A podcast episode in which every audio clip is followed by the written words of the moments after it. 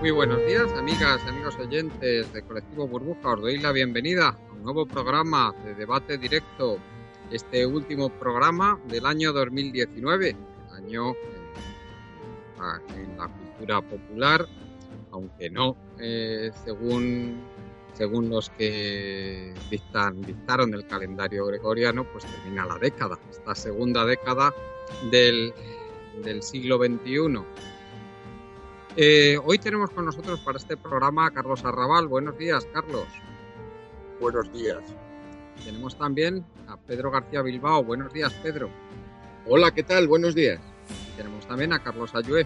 Buenos días, Carlos. Buenos días. Hoy vamos a hablar del Brexit, ya que tenemos aquí a Carlos Arrabal, como sabéis todos los oyentes, vive en el Reino Unido y por lo tanto tiene un conocimiento mucho más profundo que nosotros de la política británica. Vamos a ver cómo se cómo pinta esa salida inminente del Reino Unido de la Unión Europea después de los resultados de las elecciones. Y después vamos a hacer un repaso, un repaso a este año 2019 y vamos a, dar nuestra opinión de cómo pinta este año 2020.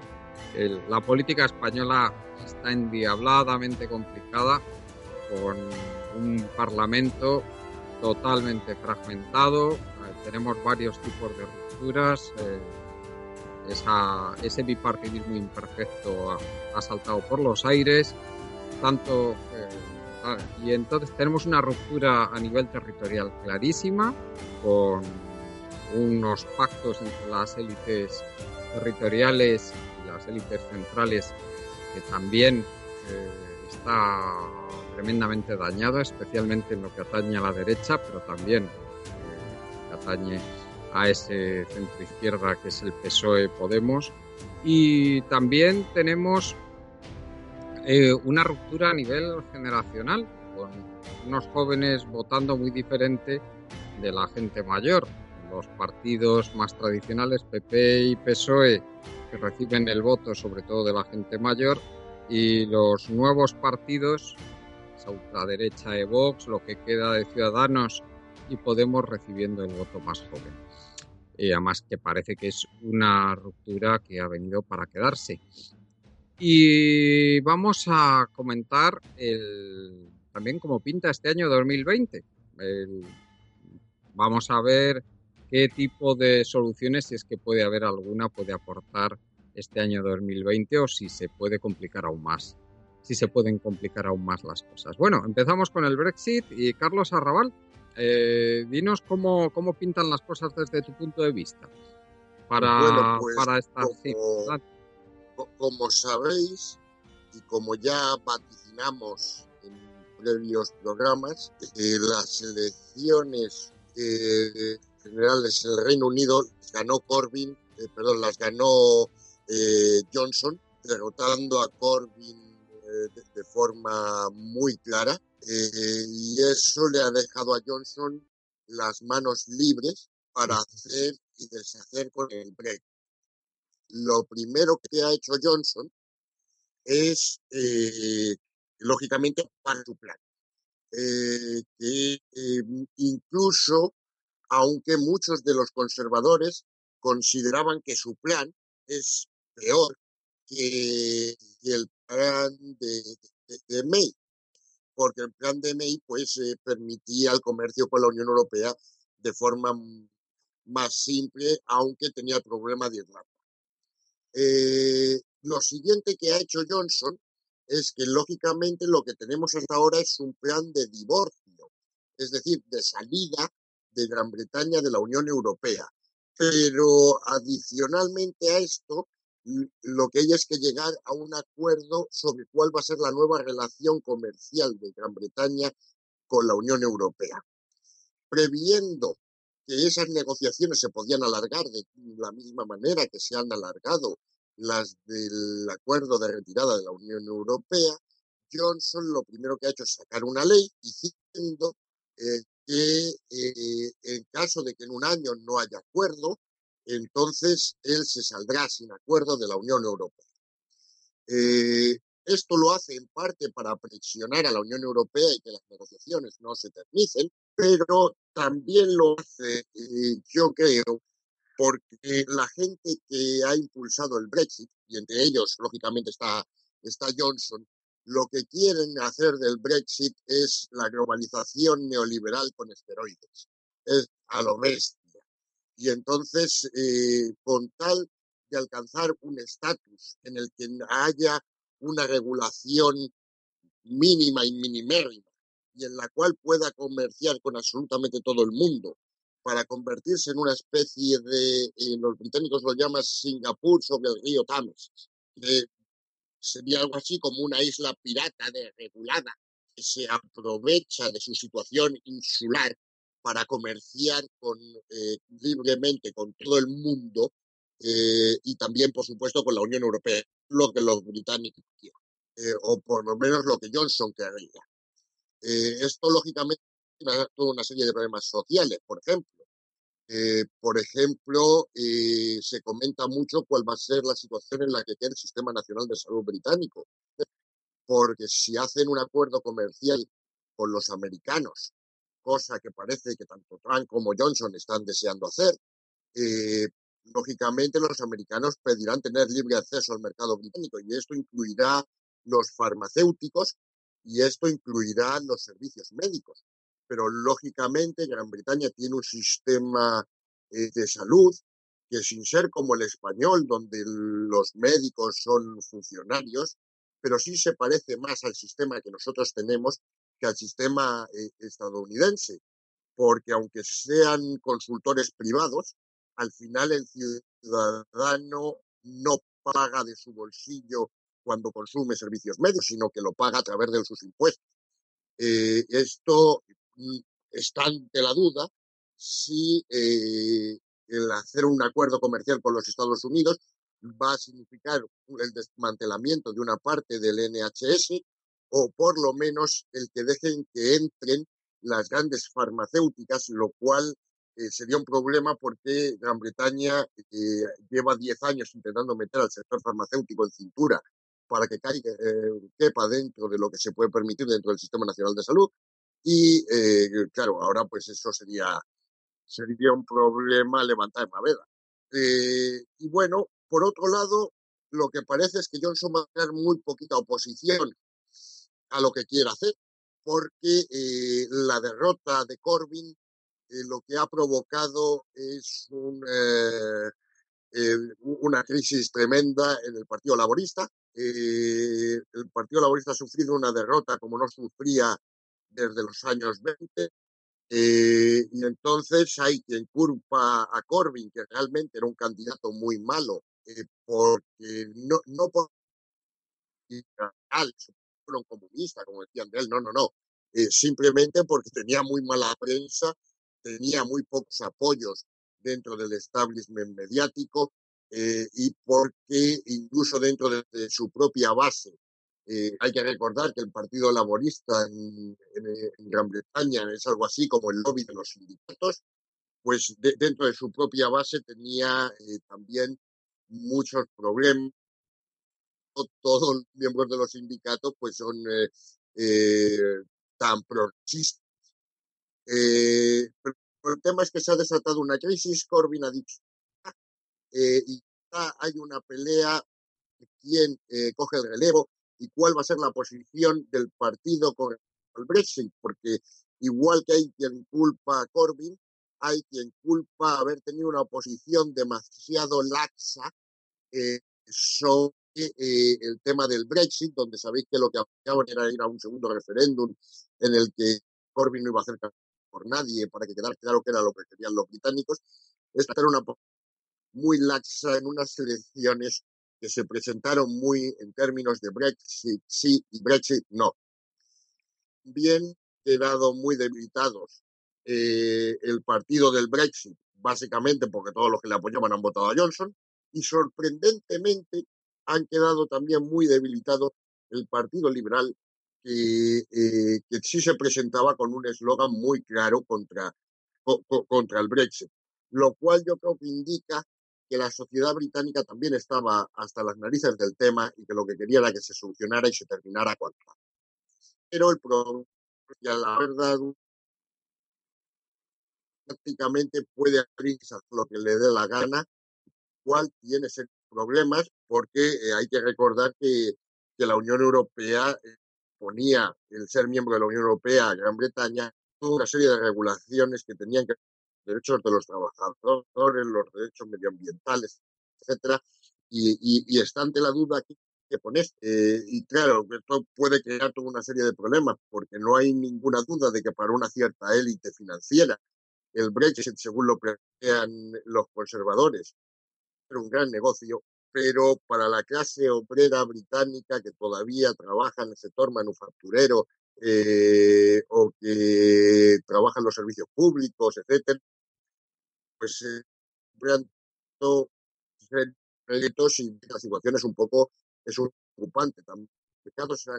la posición a la posición radical de, Johnson y la libra que había subido ligeramente cuando fue electo, eh, simplemente porque se acababa el impasse y, la incertidumbre, pues ha vuelto a caer y, realmente eh, las perspectivas que hay, si no son de recesión, sí son de estancamiento y crecimiento prácticamente nulo el próximo año. Y bueno, pues esta es un poco la, la, situación en la que está el país eh, eh, con, el, con el Brexit ahora mismo.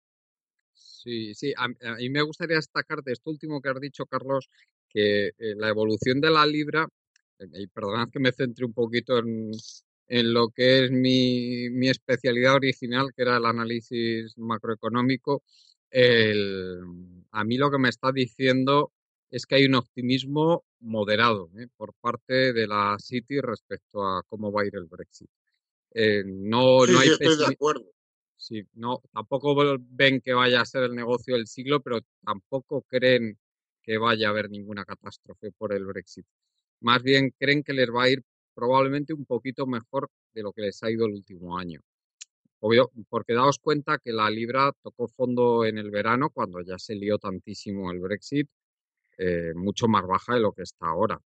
Eso, eh, evidentemente anticipaban hay problemas graves y ahora pues hombre, está en, está en un nivel que, que está más o menos en, en, la media de lo que ha venido estando la libra desde el año 2017, desde el año 2017 que un poquito antes incluso a finales del año 2016 ya empezó a estar en estos niveles por debajo de 1.20 y ahora la tenemos ahí, ahí, 1.17, una cosa así. Bueno, ya no, ya no, ya no, ya no os doy más la paliza con el tema del análisis macroeconómico, que yo creo que también eh, escapa un poquito a lo que es el alcance de, un debate directo. Y sí que voy a dar paso pues a, Pedro para que nos hagas tus comentarios sobre lo que nos ha dicho Carlos. Adelante.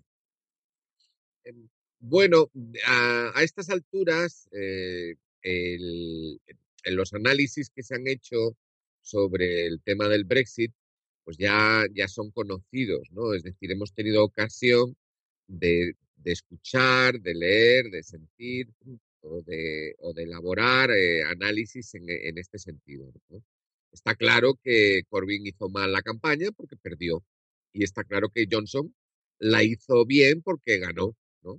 Y también está claro que, una parte de la sociedad británica prefirió el programa radical de Johnson frente al programa radical de Corbyn.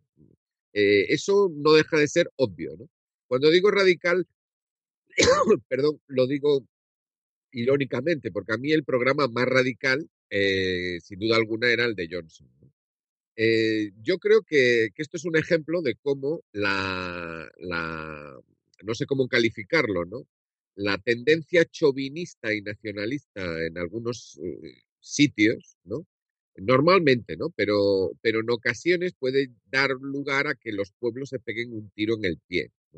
O sea, porque el hecho de que una parte de, los trabajadores británicos en antiguas circunscripciones que fueran laboristas, que votaban laborista, hayan creído que la contradicción principal era estar en la Unión Europea y, no el, el, programa neoliberal que, apuntaba detrás del Brexit, ¿no?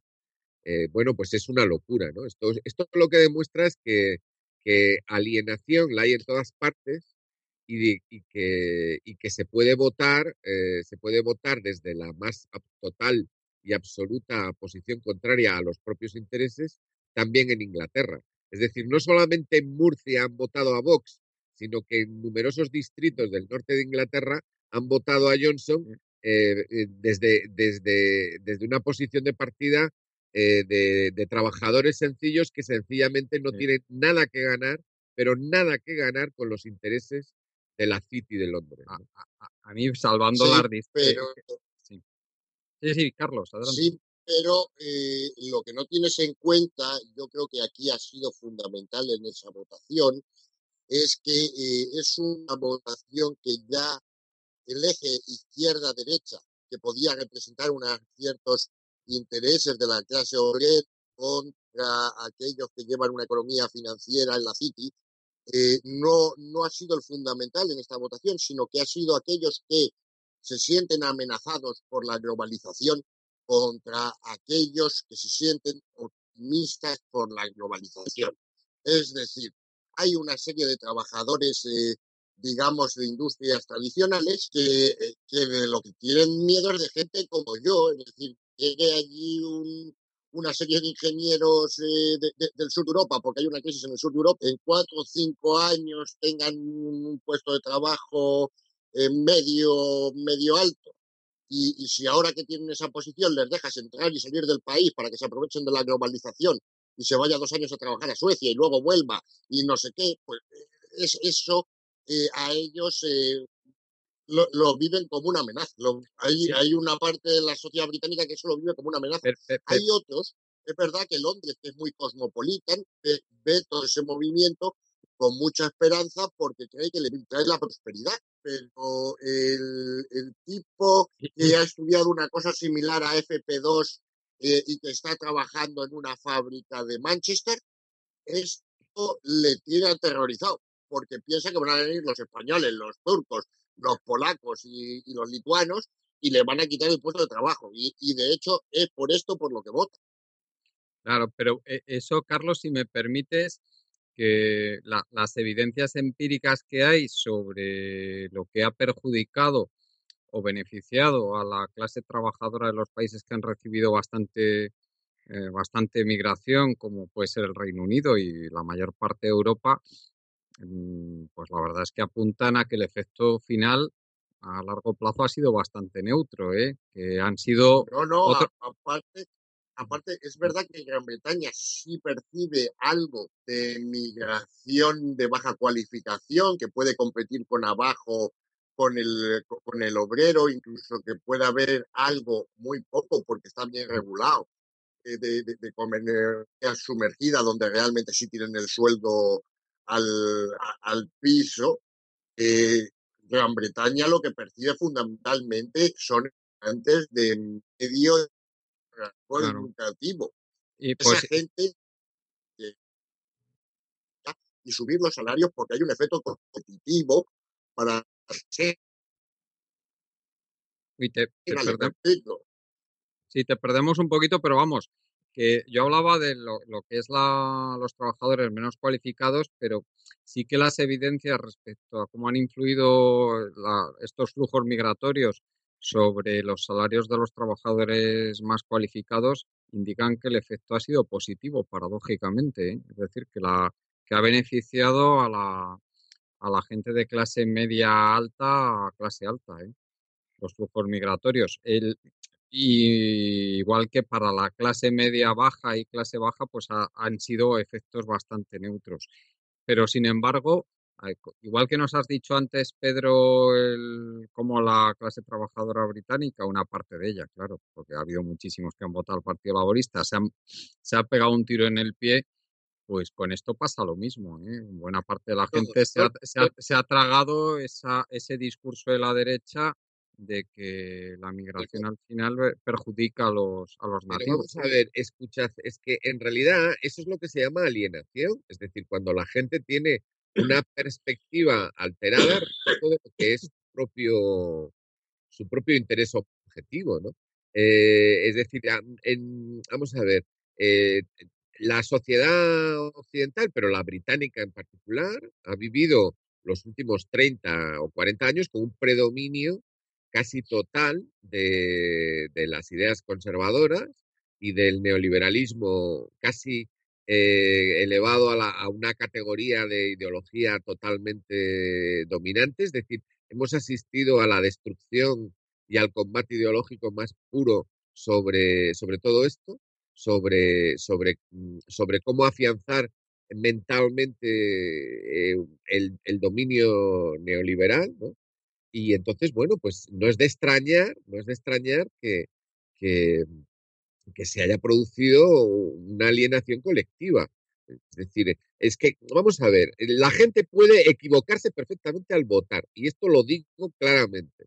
Es decir, cuando el jornalero vota al señorito, él puede pensar que está haciendo lo correcto, pero yo, yo objetivamente puedo decir que se equivoca en el voto. Y eso es, eh, eso, es, eso es así, no se puede caer en la, en la, mm, en la ingenuidad de pensar que, sin información, sin formación, sin experiencia, sin ejemplos y sin combate ideológico, eh, pues el, el, resultado es un resultado libre. Y eso no ha ocurrido, ¿no? Eso no ha ocurrido tampoco en Inglaterra. Eh, también se ha despreciado aquí muchísimo el rearme ideológico del Partido Laborista. El Partido Laborista eh, ha hecho un combate inmenso y en primer lugar contra las propias filas laboristas. Es decir, contra toda la herencia de Blair, los Miliband, los estos y los otros. Es decir, es decir, la destrucción del Partido Laborista estaba cantada. Entonces, ahora de lo que se trata es de si en medio de, esta situación de dominio total, ¿eh? total político, con un parlamento sometido completamente a, los intereses de, los lobbies conservadores y neoliberales, si en medio de todo ese de toda esa debacle va a sobrevivir la izquierda británica o no, que por cierto es la que mejor resultado en votos ha tenido en toda Europa occidental. Es decir, y es más, no ha habido prácticamente nadie de la izquierda europea, si es que se puede decir que queda algo, que haya acudido a la campaña a apoyar a Corbyn. Absolutamente nadie ha acudido. ¿no? Entonces, eh, mucho perdonarle la vida a Corbyn, pero resulta que Corbyn ha logrado que, que más de 10 millones de británicos hayan votado un programa que incluía nacionalizaciones estratégicas, mantenimiento de, mantenimiento de los sistemas públicos eh, y un reposicionamiento de, de, Inglaterra en el mapa internacional que hubiera supuesto una ruptura total del statu quo de las relaciones internacionales ahora si él hubiera ganado. Es decir, la victoria de Corbyn habría supuesto un terremoto político eh, absolutamente brutal. Y el establishment británico y atlántico en general le puso la proa y combatió eh, todo lo que pudo. Cuando has dicho, eh, Carlos, que tenía mala prensa, pues eh, ciertamente. ¿no? Efectivamente. vamos, tenía una mala prensa, pero total, ¿no? Claro, claro. Esa, es a lo que nos ha llevado lo mismo que pasa en España, un escoramiento hacia la derecha de los medios de comunicación brutal, que está pasando en prácticamente todo el mundo. Pues nada, ahora, ahora y luego a disfrutar, hombre, a disfrutar ahora. Mm. Y, luego sí que es muy cierto lo que dice Pedro de que ha habido una claudicación de la izquierda en el debate de mirar en campaña. Eh, se, se privatizaron. Sí, te, te, perdemos un poquito ahora. Es que privatizar un monopolio. Eh, eh, sí, sí. Sí, per, per, Per, perdona, Carlos, que es que te... Carlos, perdona, que es que te perdemos un poquito ahora, no te oímos bien. Eh, si te parece, le, le pasamos la... Sí, sí, perdona. Eh, Carlos, eh, sí, que es que te perdemos ahora un poquito. Vamos a pasarle de momento la palabra a Carlos Ayué, a ver si recuperamos la calidad de la, de la comunicación mientras tanto. Eh, Carlos Ayué. ¿Qué, no, ¿Qué nos puedes comentar de todo esto que se ha dicho? Bueno, interesante.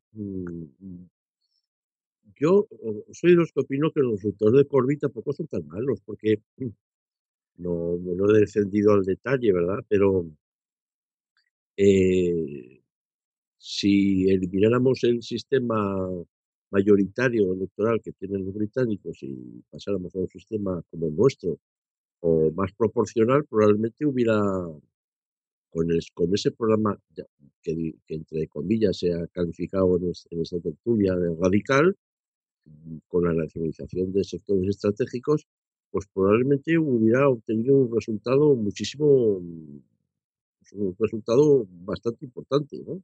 En, porcentaje.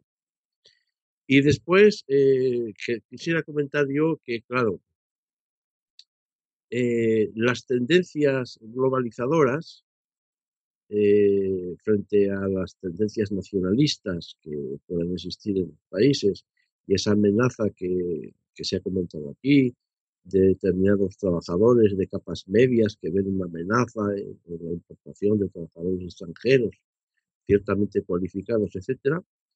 Bueno, pues eso es algo que se va a producir, algo que se va a producir no porque eh, yo esté a favor de, de, estas medidas xenófobas contra los extranjeros y que privilegien a los nacionales, no, ni muchísimo menos.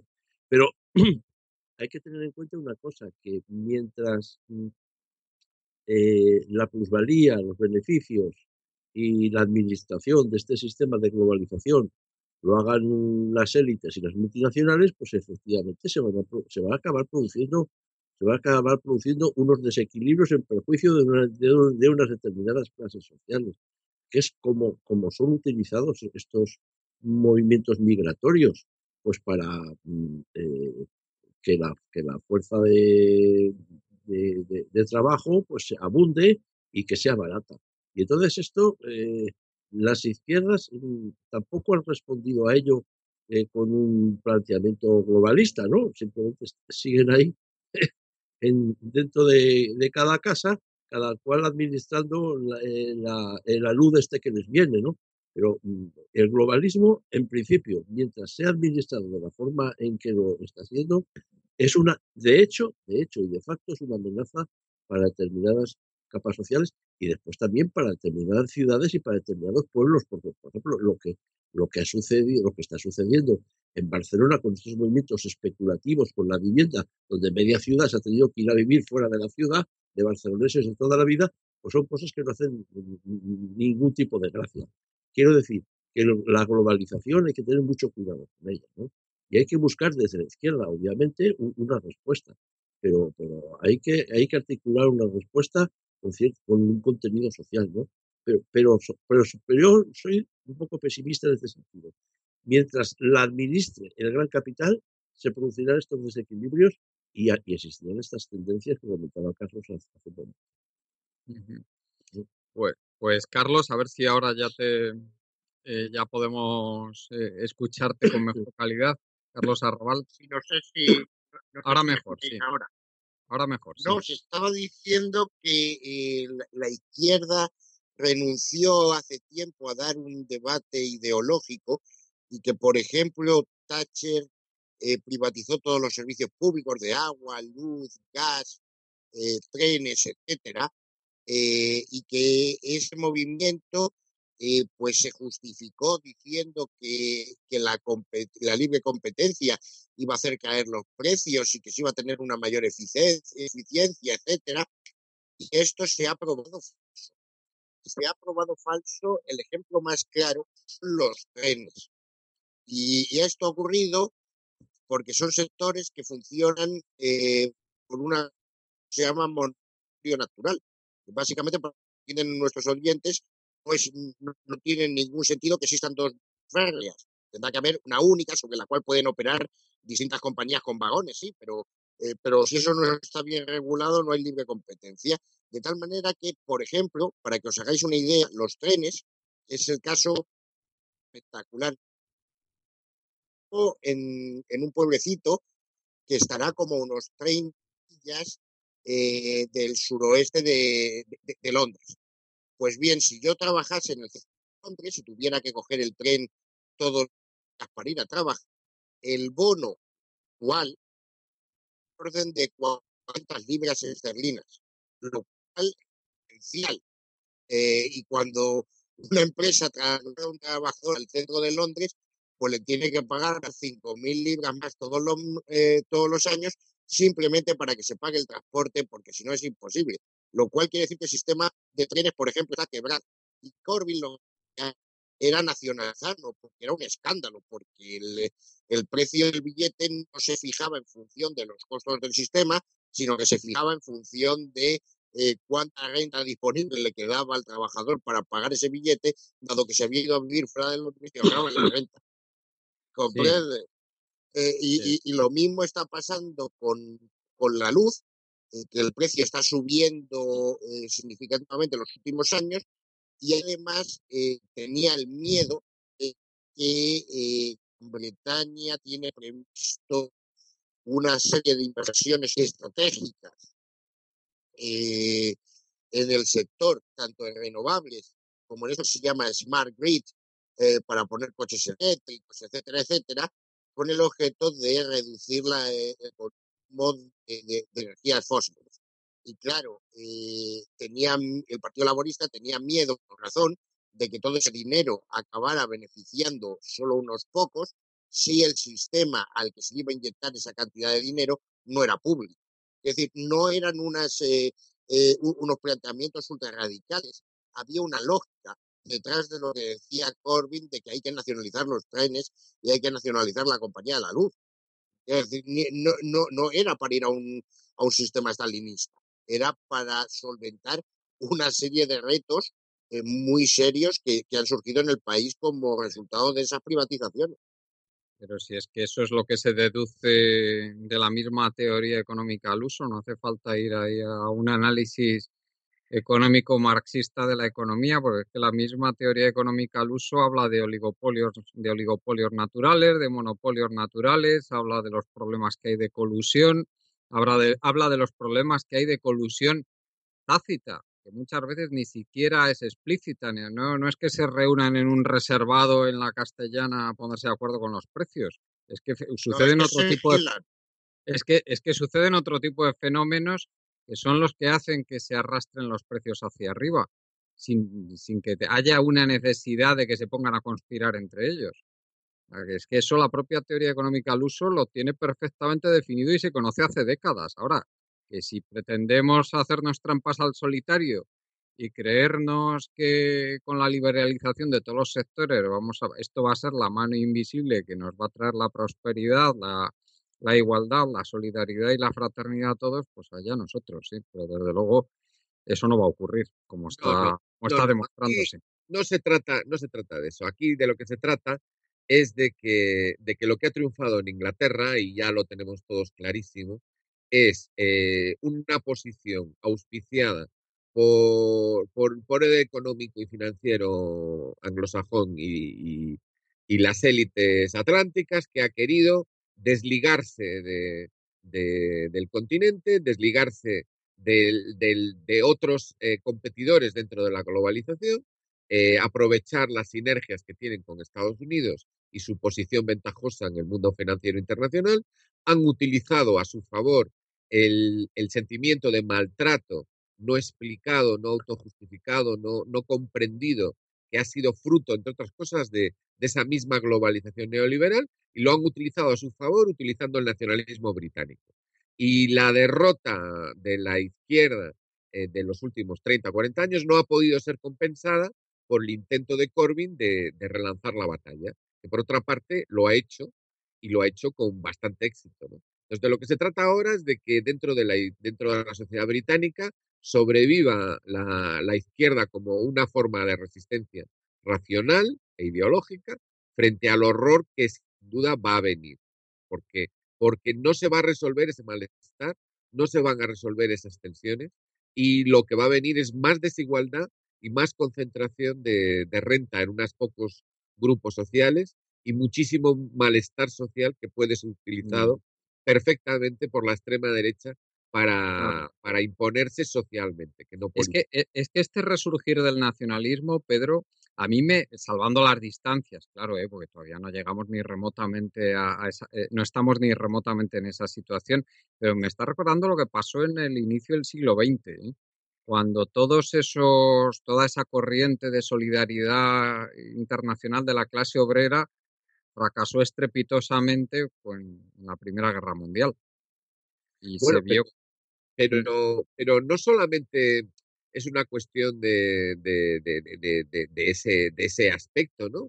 El, vamos a ver, el, Sí, sí, pero que allí también hubo un resurgir de los nacionalismos brutal, cómo se consiguió enfrentar a eh, que ese, que ese eje nacionalismo, internacionalismo, pues cayera la balanza eh, claramente a favor del nacionalismo en toda Europa. Eh, y a- acuérdate, pues yo creo que el hecho más significativo de todos fue pues el asesinato de Jean Jaurès, ¿no? Al sí, principio de la Primera Guerra Mundial. bueno, sí, de, de acuerdo, de acuerdo. Es decir, el, bueno, el, bueno, explorar este, este tema nos puede llevar, nos puede llevar lejos en la conversación, ¿no? Eh, nos puede llevar lejos en la, en la conversación. El nacionalismo eh, había sido una respuesta, había sido una respuesta reaccionaria a, la Revolución Francesa, es decir, el, nacionalismo romántico se desarrolla en, en, en Alemania eh, con, con Fichte pegando sus proclamas en las puertas de las iglesias para decir que, que las ideas de la Revolución Francesa eran eso, francesas, y que, y que Alemania tenía su propia, su propia identidad. ¿no? Entonces, pero vamos a ver, aquí de lo que se trata es de que hay ideas que tienen que ver con la ilustración, que tienen que ver con la modernidad, que tienen que ver con un programa, un programa que puede ser perfectamente fraterno y republicano, pero que, pero que, que cuando las pones en el mundo a circular, pues, pues, pues generan, generan unos impactos y unas reacciones. Y entonces hay un, existe también un nacionalismo que no es eh, republicano, que es eh, chauvinista y que, y que puede ser perfectamente utilizado. Lo que se ha demostrado en los últimos años en todas partes y en España es que la, las cuestiones de la identidad y de la, y de la autoimagen eh, pueden ser perfectamente manipulables y pueden hacer perfectamente que la gente se aliene de sí misma, pero, pero perfectamente. ¿no? Eh, y eso, eso yo creo que en Inglaterra se ha visto y creo que es un error enorme el que se ha cometido cuando ha habido gente que asustada por el tema de la globalización ha votado precisamente a los más globalizadores de todos. Porque una cosa es la, la, la Unión Europea como caballo de Troya de la globalización y otro tema es suponer que, el establishment británico no tiene su propio proyecto. Es que, es, que es, es al contrario, es todavía más demoledor. Es absolutamente más demoledor. Y una cosa que me asusta mucho es ver cómo aquí, entre nosotros, eh, hay mucha gente de izquierda que, llevados por su rechazo a la Unión Europea, pues acaban dándole la razón o, considerando, no sé si dar la razón, que sería mucho decir, pero sí alegrándose de la derrota del laborismo británico, que ha, intentado poner un poco de, realismo. Hay que pensar que si el laborismo británico hubiera estado completamente en contra de- del Brexit o completamente a favor de permanecer en la Unión Europea, eh, habría perdido voto o por un lado o por otro. Entonces yo creo que la posición de ellos era bastante centrada. Es decir, la posición del laborismo británico era decir, existen peligros dentro de la Unión Europea. Ahora bien, una, eh, un Reino Unido en una posición de izquierda eh, hubiera supuesto un correctivo y hubiera podido eh, alterar la química de la, Unión Europea, es decir, nos habríamos defendido mejor eh, y al mismo tiempo eh, y al mismo tiempo, bueno, pues eludir esa, colusión que, se, ha, pretendido inducir, ese choque de, la Unión Europea como la madre de todas las globalizaciones y en cambio el nacionalismo británico como la madre de todas las salvaciones. Bueno, pues es que es absurdo, es un dilema completamente absurdo. Era un juego de perder o perder. Y en ese sentido, pues eh, en la posición más racional que ha sido la de, la de Corbyn, la de, bueno, si ganamos mañana, y podían haber ganado perfectamente, eh, eh, si ganamos mañana, vamos a ser nosotros el gobierno británico. Y si somos el gobierno británico y tenemos una posición firme y clara en cuestiones como las que tiene Corbyn, eh, habría supuesto, y eso es algo que no se ha eh, resaltado lo suficiente, habría supuesto un vuelco un vuelco en las relaciones internacionales en todo el mundo, porque un país del peso de Gran Bretaña no es un país cualquiera.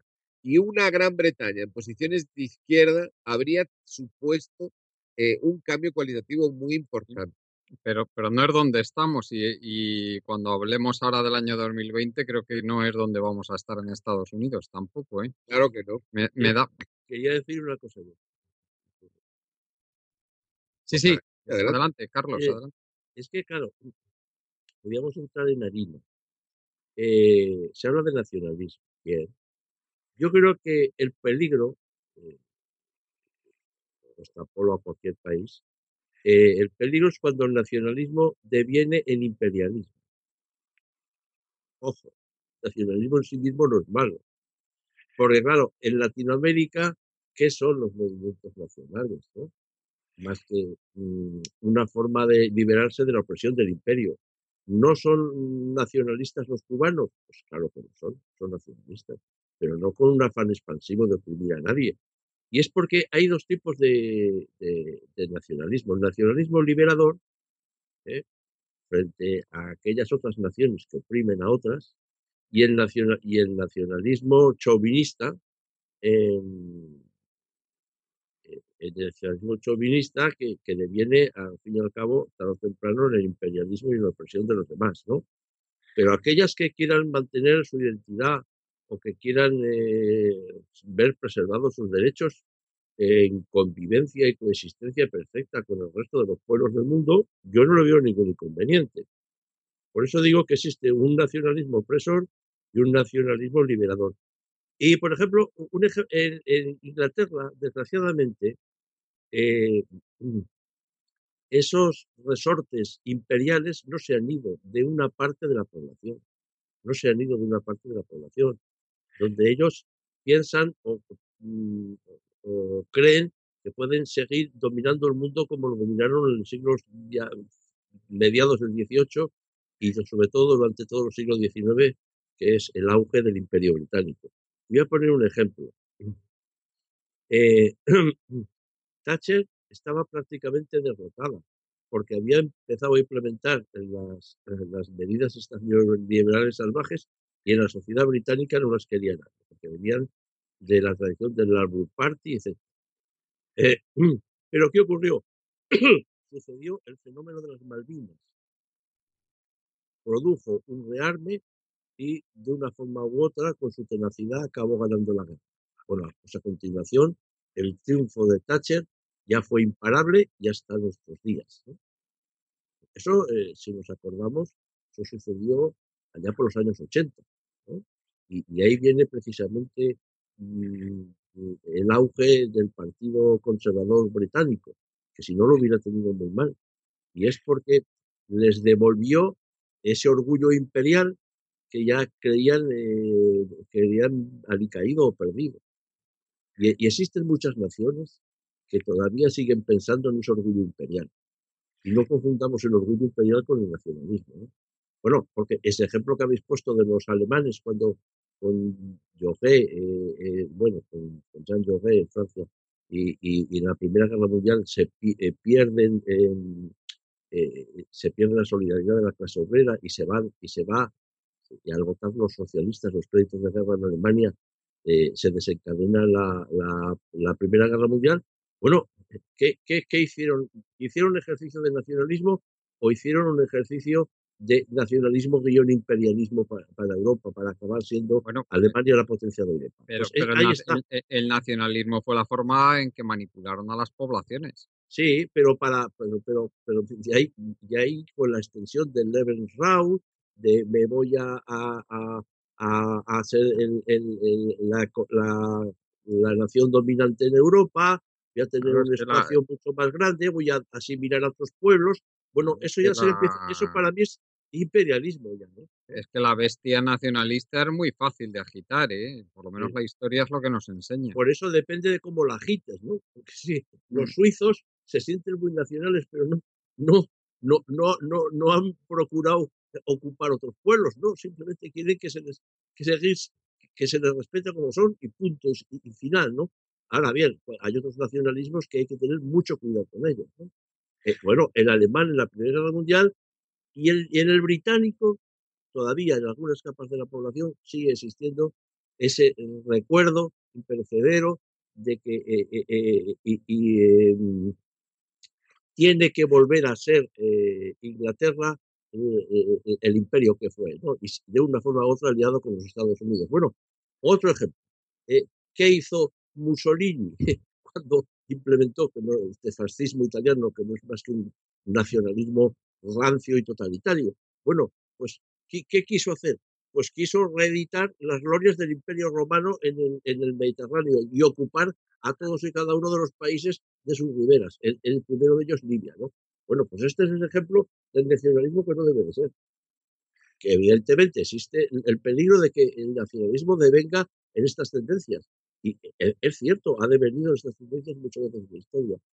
Pero bueno, volviendo al tema que nos centraba, yo opino que algo de, algo de, de eso queda en Inglaterra. Algo de eso. No sé qué opinará Carlos. De, de, de, esa, de esa pasada gloria del imperio.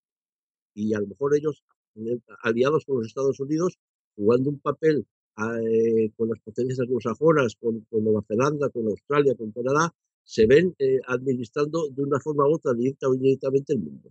Y, y, más todavía con su Singapur y su paraíso fiscal que pretenden a las orillas del Támesis. Sí, pues no sé si queréis comentar algo más sobre el Brexit, Carlos, antes de pasar al, al otro tema ya del día. hemos, ya, ya hemos hecho un análisis bastante profundo del tema hoy. Pues si quieres, Carlos, como tú te vas a tener que ir, creo que prontito, ¿no? En 10 o 15 minutos, si no me equivoco. El, Sí, pues eh, si quieres decirnos eh, primero tu resumen del año 2019, qué te ha parecido el año 2019 en materia política y cómo ves el año 2020, pues adelante. bueno, pues el, el año 2019, por lo menos en España, ha estado marcado eh, por, eh, por, dos elecciones. Nos ha sorprendido a todos eh, la rapidez con la que Sánchez ha pasado de no poder dormir con, con ministros de, de Podemos, aunque no fuera Pablo Iglesias, aunque no estuviera en ningún ministerio importante, aunque con todas las condiciones del mundo no podía dormir. eh, y sin embargo, al día siguiente de las segundas elecciones, fundamentalmente asustado porque el conjunto eh, PSOE Podemos bajaba y por el surgimiento de Vox llegaron a un acuerdo de que iba a haber gobierno eh, con, con Pablo Iglesias de vicepresidente en 48 horas y no me cabe la menor duda de que prácticamente pida lo que pida, habrá gobierno eh, con el apoyo o la extensión de Esquerra Republicana de Cataluña, fundamentalmente porque al señor Sánchez necesita permanecer en la poltrona para consolidar su poder y consolidar la recuperación del Partido Socialista, uno de los partidos más corruptos de la historia de España, que más daño ha hecho a la clase obrera, pero que milagrosamente, y yo no lo entiendo, eh, pero sería uno de los resúmenes no ya del año, sino de la década, el PSOE ha sobrevivido al mayo del 2010 y se ha conseguido recuperar, lo cual es una cosa que yo eh, no, no- me cabe en la cabeza, pero eh, hoy en día, con el apoyo de los medios de comunicación, presentando un candidato alto y guapo para que quede bien en las fotos eh, y machacando a, a los rivales que puedan surgir eh, desde los medios y de las cloacas del Estado, etcétera, pues se puede reconstruir un partido. Y es lo que ahí ha pasado. Eh, y bueno, pues eh, no me cabe duda de que tendremos gobierno. Ahora, eh, con las contradicciones que esto supone, contradicciones entre Podemos, PSOE y Esquerra Republicana, yo le auguro en principio una vida muy corta a ese gobierno.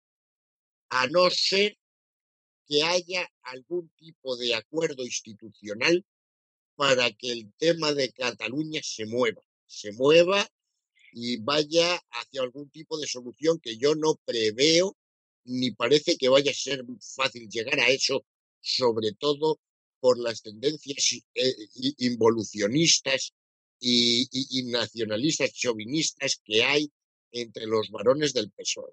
Es, yo eso es lo que veo en, en España. Y luego, desde un punto de vista económico, eh, parecía que había unos nubarrones muy serios por el Brexit, por, eh, por eh, la batalla comercial entre China y Estados Unidos, y etcétera, y parece que eso se está limpiando un poco. Y entonces puede ser, puede ser que la situación no se complique con una nueva crisis económica y que simplemente vayamos a un ralentizamiento eh, de, la recuperación o, o, o semi-recuperación o pseudo-recuperación que hemos tenido eh, lo, los últimos cuatro o cinco años. Entonces, más o menos es como yo veo el, el, el mapa español. Y el internacional sí que le veo mucho más complicado porque tengo clarísimo que Trump va a ganar las elecciones en Estados sí. Unidos, las va a ganar por mucho, que le va a ayudar mucho el tema del impeachment porque lo está sabiendo manejar de una forma inteligente eh, para presentarse como una víctima y porque el proceso en sí mismo no tiene ninguna posibilidad de llegar a término porque tiene mayoría en el Senado. Eh, a partir de ahí va a haber una alianza como la hubo en su día eh, Thatcher y Reagan, ahora van a ser Trump y Johnson. Eh, y lo que no sé es si la Unión Europea va a ser capaz de recolocarse y hacer una evaluación de todos los temas eh, que, que, que, han ido mal los últimos diez años. Pues yo veía los últimos días de, de, de, Juncker que estaba diciendo, bueno, pues que a Grecia se la había humillado de mala manera y que la Unión Europea no había sabido re, eh, reaccionar a los retos de la crisis en el sur de Europa, etcétera. Si hay un aprender la lección de eso y si hay un aprovecharse de que los anglosajones se van para crear un eje París, eh, Berlín, Moscú, pues a lo mejor tenemos algún tipo de reposicionamiento en el mundo y la Unión Europea empieza a, eh, a, a, ser un actor de peso y a pintar algo en el mundo. Y bueno, pues más o menos es así como lo veo. Pedro, ¿cómo, cómo has visto la política española en este año 2019? Eh, bueno, básicamente eh, continúa el bloqueo político, eso es una realidad. Eh, mm, realmente lo que veo es que el país sigue entrampado hacia adentro, es decir, envuelto en situaciones internas sin acabar de conseguir una, una gobernabilidad eh, adecuada, es decir, el sistema se resigna, a, o sea, se resiste a cambiar eh, la dirección, ¿no? O sea, llevamos, llevamos ya décadas, eh, décadas en, una especie de introspección. España cada vez pinta menos en el, en el panorama internacional. No somos un actor dentro de la Unión Europea, somos simplemente un gregario del pelotón. Eh, va cambiando entre un par de nombres la franquicia del equipo en el que estamos. A veces pesa más Alemania por la cercanía o pesa más Estados Unidos porque es el que paga de fondo, eh, pero somos simplemente un gregario del pelotón. Y luego los grandes temas y los grandes debates internos que tenemos están completamente alejados de la realidad. O sea, es decir, aquí de lo que se trata es de nuestro modelo productivo, de lo que se trata es del papel de la universidad, del papel de la educación, del papel de la industria, de la desertización del territorio, de la, de la desertización en el doble sentido en el sentido de pérdida de población, pero también de destrucción del hábitat. ¿no? Es decir, eh, los desequilibrios territoriales, los desequilibrios económicos, la depauperación de una parte de la población, que es como antes se llamaba la precarización. Eh, todos esos debates no los tenemos resueltos y no están en vías de solución. Es decir, eh, se ha perdido completamente del debate público no ya las relaciones internacionales, que eso ya, por supuesto, hace ya muchísimo tiempo. No, no. Está fuera del debate público cuál ha de ser el papel de la banca, el papel de las compañías eléctricas, el de las grandes empresas, el de los sectores estratégicos. Todo eso está completamente desaparecido del, debate público.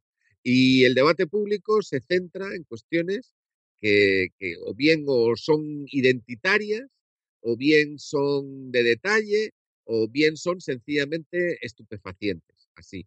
Y entonces, en ese sentido, mi posición es bastante, eh, bastante desalentada, no desalentadora, pero sí desalentada. Es decir, el, país no se, no, no se ha resuelto, no está, no está resuelto, está bloqueado y está bloqueado porque está en manos de los mismos desde siempre. Y no parece que haya fuerzas que sean capaces de plantear eh, una ruptura con esa situación y un relanzamiento del país. En ese sentido, la, las posiciones eh, centrípetas de romper, de secesión, etcétera, pues son una consecuencia de ello. Pero como también son fruto de, esta sociedad, o sea, no son sociedades ajenas a la española, son eh, sectores de la sección española, en realidad eh, los secesionistas tampoco plantean tampoco plantean soluciones alternativas para sus propios territorios. Es decir, simplemente quieren construir eh, una, una, réplica de, más controlable, más cercana, más satisfactoria en, su propio, en su propio ámbito pero no tienen, no tienen tampoco una solución. Entonces, eh, yo creo que va a ser difícil que se forme gobierno. El gobierno, si se forma, va a eludir casi, casi con toda seguridad eh, esos grandes temas eh, objetivos de debate que habría que resolver. Yo creo que los va a eludir. No va a tener la fuerza, pero tampoco va a tener la voluntad ideológica suficiente como para afrontar las grandes reformas que hay que hacer. Y cuando digo grandes reformas, no me refiero a las reformas neoliberales, porque siempre, siempre que se habla de que hay que hacer reformas para salir adelante, de lo que se trata es de despedir a la gente, de privatizar y de fomentar el, egoísmo y el control, el control sobre nuestras vidas por parte de las grandes empresas. Y, de recortar el Estado social. Y de recortar el, el Estado social. Entonces, una de dos, o aquí se produce algún tipo de ruptura realmente que diga, bueno, señores, eh, esto va fatal, ¿no? Y va fatal por una serie de motivos. O, bien lo que tenemos es sencillamente ante nosotros seguir chapoteando en, la parálisis en la que estamos. Pues Carlos Ayue, ¿cómo, ¿cómo, has visto tú el año 2019 y cómo, qué perspectivas ves tú para el 2020? yo voy a incidir en algo que ha dicho Pedro. Eh, y yo creo que van a, estamos en esa dinámica porque cuando tenemos un sistema total y absolutamente bloqueado, porque existió la esperanza en el 78 de que habíamos hecho una constitución, que se había, se había hecho una constitución abierta, o así lo entendieron muchos sectores de la nación española, para que eh, evolucionáramos hacia una especie de plurinacionalidad o de centralización más acentuada o como lo quieras eh, y que esto era un punto de partida, que la Constitución del 78 era un punto de partida para ir mejorando eh, el, el, servicio que una Constitución tiene que dar a un país, las respuestas que tiene que dar a la evolución de los tiempos y a de, de las necesidades de sus nacionales. Bueno, pues esto se ha demostrado que no, que no, que no ha funcionado, porque desde el 78, salvo la modificación que nos impuso, recordar, la, la Comunidad Europea con la modificación del artículo 135 para que fueran preferentes eh, los créditos que nos daban.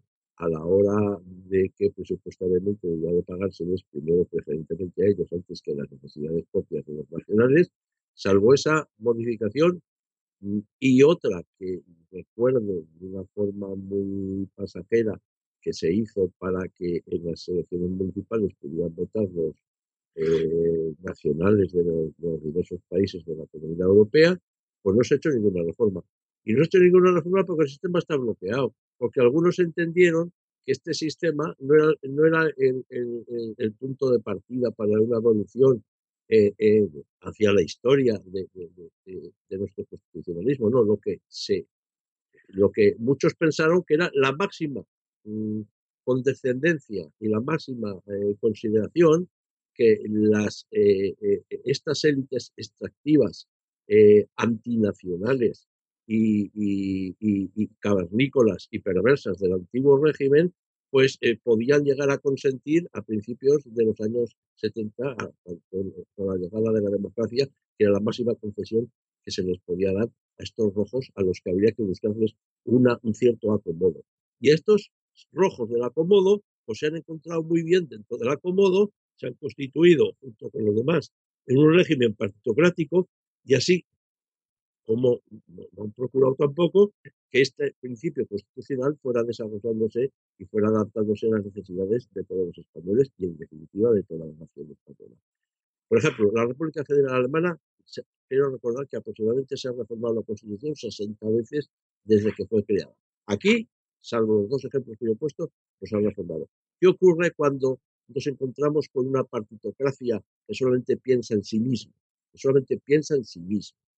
y piensa en sus propios intereses, donde cada vez más colocados, vía asesores, vía lo que sea, vía la creación de nuevos puestos y donde hace mucho frío fuera porque tenemos un modelo productivo que no da las respuestas adecuadas al, empleo de, de, calidad. Bueno, pues entonces pues, eh, pues todo el mundo intenta colarse por la rendija de la administración pública para vivir de ella. Y, y, esto es lo que nos está sucediendo en España, que nos estamos anquilosando y entonces en este anquilosamiento y en esta degradación de la propia nación, de los propios intereses de la nación, pues claro, eh, cuando el porvenir es cero o, es un porvenir muy malo, pues eh, suceden fenómenos como lo que nos ha pasado hace unos años, donde pues aproximadamente casi 400 o 500 mil españoles, y además de los de mejor cualificación en general, han tenido que emigrar fuera de nuestras fronteras. Eh, se producen las tendencias centrífugas de, unos nacionalismos que esperanzadamente pensaron en el 78 que iban a tener un encaje y un, acomodo dentro de una España en un futuro libre eh, plurinacional.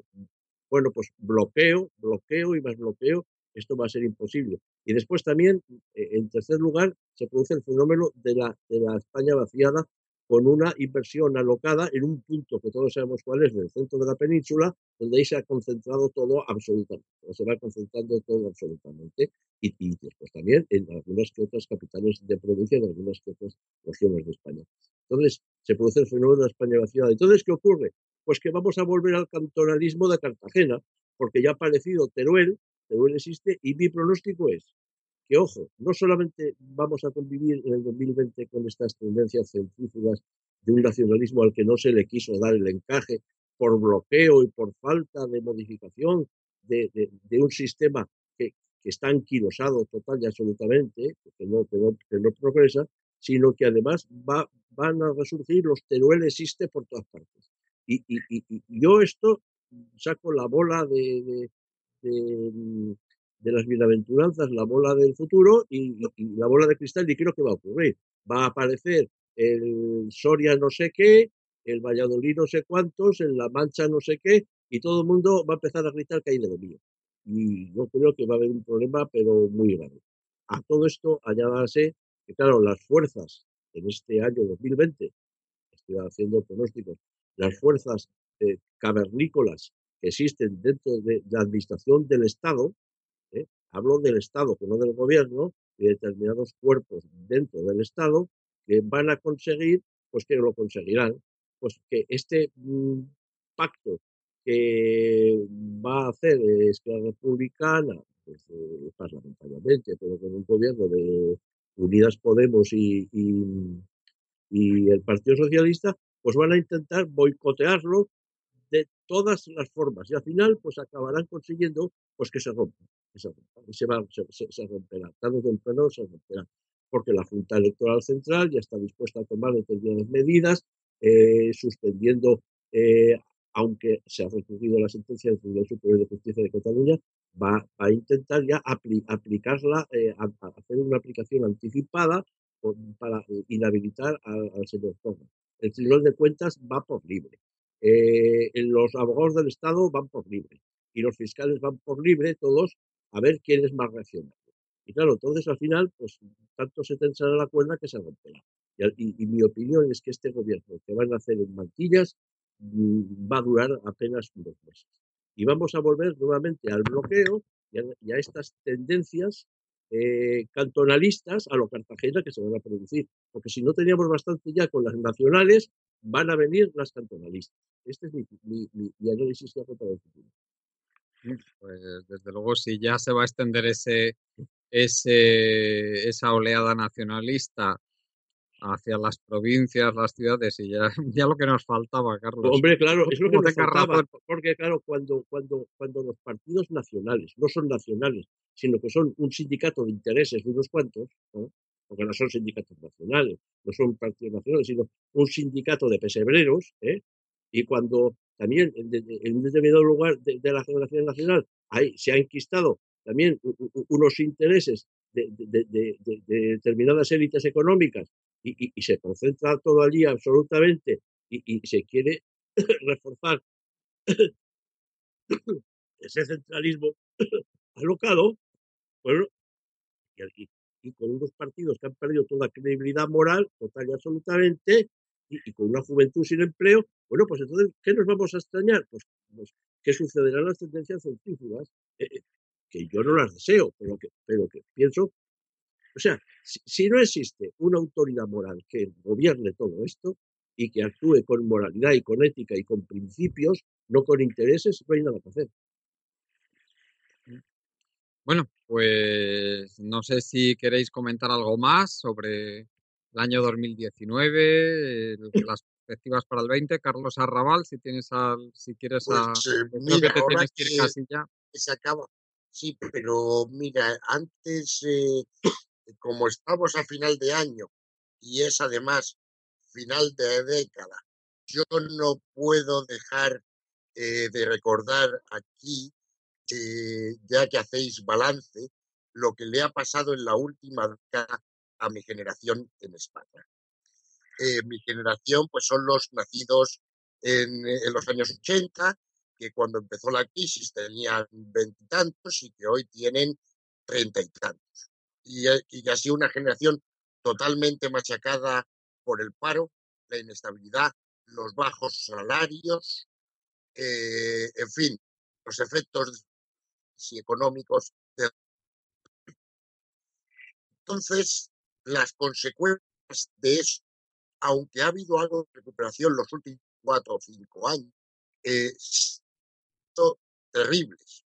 El otro día leía que la mitad de las personas de 35 años, de 35 años, no han conseguido irse de casa de sus padres y que la natalidad ha bajado a niveles eh, solo comparables a un periodo de guerra. Y entonces, y, y que en realidad las dos únicas alternativas para tener una vida decente con excepciones que siempre, porque eh, siempre las hay, pero las dos alternativas decentes son o la emigración o esperar tranquilamente o, no tan tranquilamente a que salgan, cuando salgan eh, por motivos políticos, electorales, no sé qué, eh, plazas en el sector público, que es el único que sigue pagando sueldos semidecentes. Entonces, las perspectivas de los que vienen todavía por detrás son todavía peores, porque la gente de mi generación todavía tuvimos un año, dos años de un cierto desarrollo profesional eh, y, personal antes de que empezara la crisis. Y nos hemos podido ir al extranjero luego o, hacernos un plan de vida alternativo. Eh, pero los que ya se han incorporado al mercado laboral en medio de esta crisis, eh, tú les hablas de derechos sociales mínimos o de la idea siquiera de tener un, un empleo fijo y hablas de empleo fijo y te miran como si hablaras de un unicornio. Eh, y entonces yo al país al país le veo muy malas perspectivas de futuro, porque claro, eh, un país que no ofrece ninguna alternativa racional, salvo ser funcionario. El otro día, eh, ayer mismo, salía con unos amigos y un, y un arquitecto eh, me, me, contaba, felicérrimo, que había encontrado la solución a su problema vital porque eh, hacía año y medio que había aprobado las oposiciones para profesor de instituto y que por tanto no tenía que volver al mercado privado eh, de una función además que no, no, no se va a recuperar nunca. Eh, pero eso te da un, eh, una imagen de lo que es el país productivamente. Eh, si a esto le, eh, le añadimos la crisis demográfica que esto ha producido, le añadimos que en España hay 10 millones de pensionistas y 3 millones de funcionarios y solo 19 millones de cotizantes, es decir, que 16 millones de españoles están manteniendo a 13, y vamos, es que el escenario es, es dantesco. Y yo ante eso no veo que se esté proponiendo ningún tipo de solución de absolutamente nada.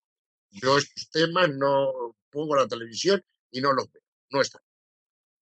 Pues, afor- pues, Bueno, eh, bueno, bueno, bueno, yo, yo, afortunadamente tenemos todos esos eh, miembros del sector público pagando eh, su- eh, pagando sus cotizaciones. Ya, ya, eh, es, lo que yo iba, es lo que yo iba a decir, que tú no puedes considerar a los miembros del sector público clases pasivas, Carlos. O sea, son gente que hace su sí, sí, trabajo y que, y sí, que es un trabajo necesario. sí, estoy, es- es- estoy de acuerdo que el médico es necesario, que el maestro es necesario, que el bombero es necesario y que el policía es necesario. Y, y estoy de acuerdo en que está bien que sea un trabajo estable, porque así cuando viene una crisis no nos lo en quitar, porque es nuestro derecho tener ese médico y ese maestro. Ahora bien, sus salarios salen de los impuestos de los y por tanto, desde un punto de vista puramente de flujo de caja, el dinero sale del salario de los otros 16. Ya está. Entonces, eh, ya sé que, que que hacer una función a la sociedad y que es que realmente es, productiva.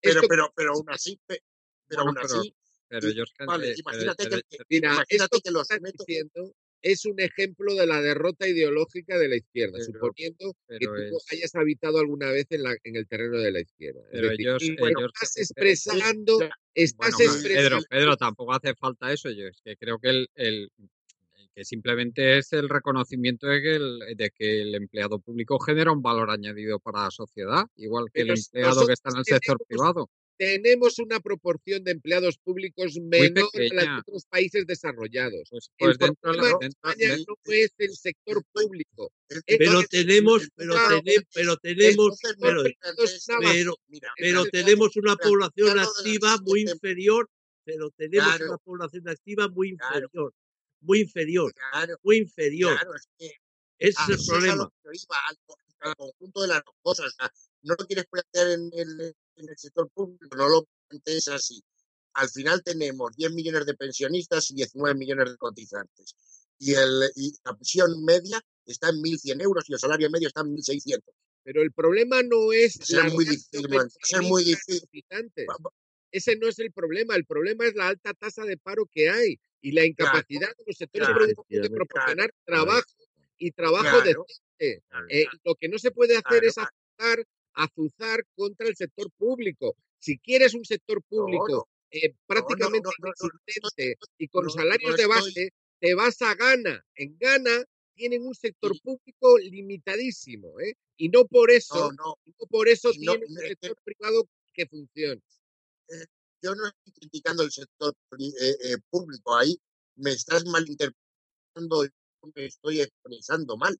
Lo que estoy diciendo es que la proporción no sale para mantenerlo y hay que luchar por mantenerlo. Pero claro, para luchar por mantenerlo tendrá que haber unos salarios que sean medio decentes. ¿verdad? No, pero, Y pero, realmente, y no los tenemos. Y, y, y mucha más población activa. Pero vamos a ver, Efectivamente, pero, mucha más pero, activa.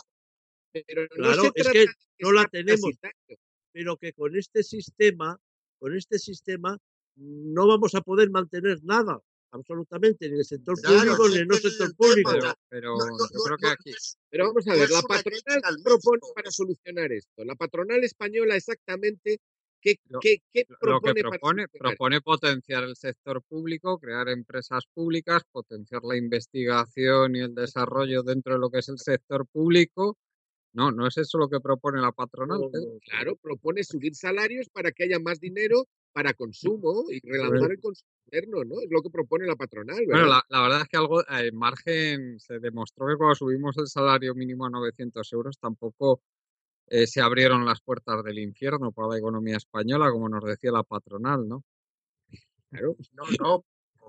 Pero O, el, o- el se- o se problema, acaba con el de la patronal o se el acaba con este sistema oligopolístico de- del IBEX Ya. 35 de unos empresarios que no saben crear empleo ni de calidad, ni que vamos al I más D, ni nada, y al valor añadido, o nos cargaremos no solamente el sector público, sino la nación española. Nos la cargaremos, hay nos lo que- cargaremos todos. Exportar, hay que traer trabajadores extranjeros, pero como empresarios. Es decir, hay que traer empresarios alemanes, sustituir a los empresarios españoles por empresarios de otros países. Pero Yo si la, estoy de acuerdo. mira, estoy de mira, acuerdo. si, si, Esto si es la, una es una si si, si la Es una del- pero a lo mejor es verdad. si, me permitís, la, si la economía del si en la economía del desarrollo ya se sabe bien lo que hay que hacer para salir del callejón sin salida en el que está la economía española y pasa por una inversión pública amplísima. El sector Claro, privado porque- nunca nos va a sacar de donde estamos. Es absurdo. Llevamos 40 años pensando que el sector privado nos va a sacar de donde estamos y, y podemos esperar otros 40 y otros 400 porque no lo va a hacer. No. eso se sabe ya bien.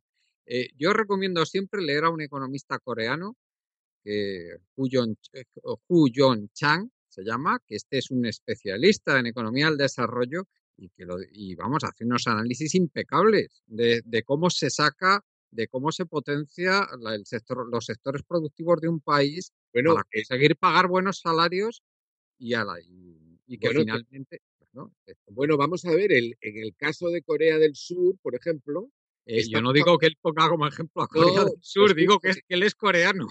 No, pero escucha, escucha. El caso de Corea del Sur es uno de los ejemplos más claros de cómo una inversión pública, con, además sí. con apoyo extranjero, con apoyo norteamericano, consiguió levantar un país y convertirlo en una potencia industrial en, en relativamente pocas décadas. Sí, la Es verdad es que fue el sector público allí fue el también. sector público en Corea del Sur el que, el que convirtió el país que estaba destruido y era la zona más atrasada de toda Corea, eh, la inversión pública norteamericana, o sea, el plan Marshall, para entendernos, el plan Marshall que recibió Corea fue de tal magnitud ¿eh? y, y la, y, y la inversión pública estuvo tan bien dirigida que han convertido el país en una potencia industrial a nivel, a nivel mundial. ¿no? Eh, pero bueno, ese es un gran tema para analizar, pero no lo vamos a hacer ahora. No, no, hoy no. Bueno, eh, no, no, no sé si queréis comentar algo más antes de ir terminando. Además, creo que Carlos se tiene que ir ya, Carlos Arrabal.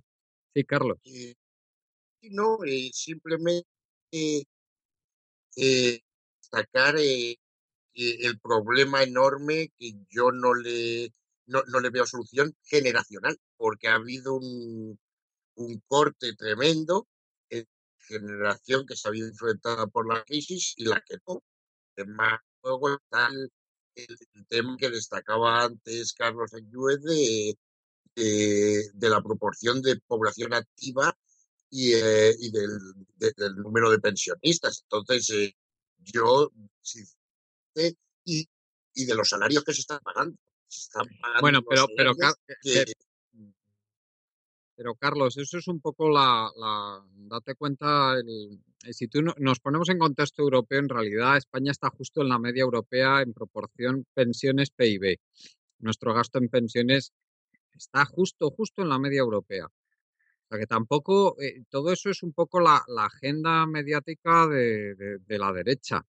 Que yo creo que muchas veces, eh, si no, está, si no está uno con los datos en la mano, pues se la puede llegar a creer. Pero es que no es verdad. El sistema de pensiones no es insostenible, ni mucho menos.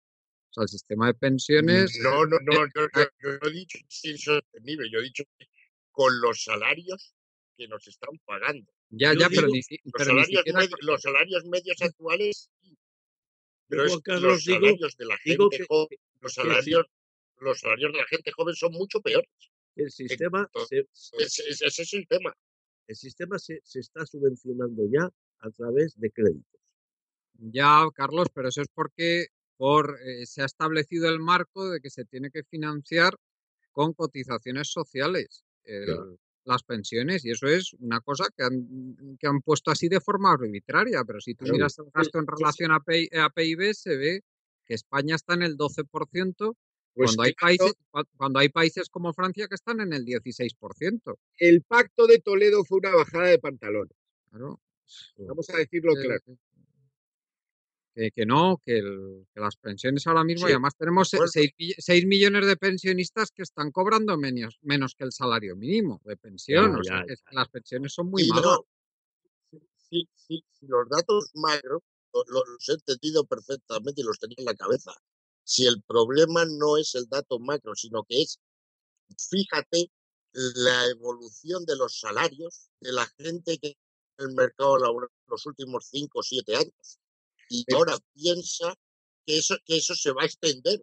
Es decir, que eso es la, le- e- e- la nueva situación moral que, que, que viene a quedarse. Y con esos salarios que están mucho más reducidos, mucho más reducidos que los que tienen la generación inmediatamente anterior, que empezó a trabajar antes de la crisis, con esos salarios no va a haber manera de, de- de sostenerlo. O sea, que el problema real es que se han depauperizado brutalmente la clase trabajadora eh, joven. Claro. Entonces, eh, eh, eh, entonces pero, pero eso es lo que hace es de- desequilibrar el sistema entero. Y con salarios de mierda se pagarán pensiones de mierda. Es Pero así. bueno, pero claro, pero es que esa, esa es la solución empresarial española. Es que esa es la línea sí. que se ha impuesto, hombre. Es decir, la solución a eso no es bajarle el salario a los funcionarios. O sea, no es No, no lo es. liquidar el sector público. no es eso. Lo que hay que hacer es combatir eso con propuestas, con propuestas que planteen las cosas de otra manera. Es decir, en todas esas eh, cosas que estás planteando. Eso es la agenda de la derecha española. Esa es la agenda de la derecha española. Impuesta, impuesta por la patronal.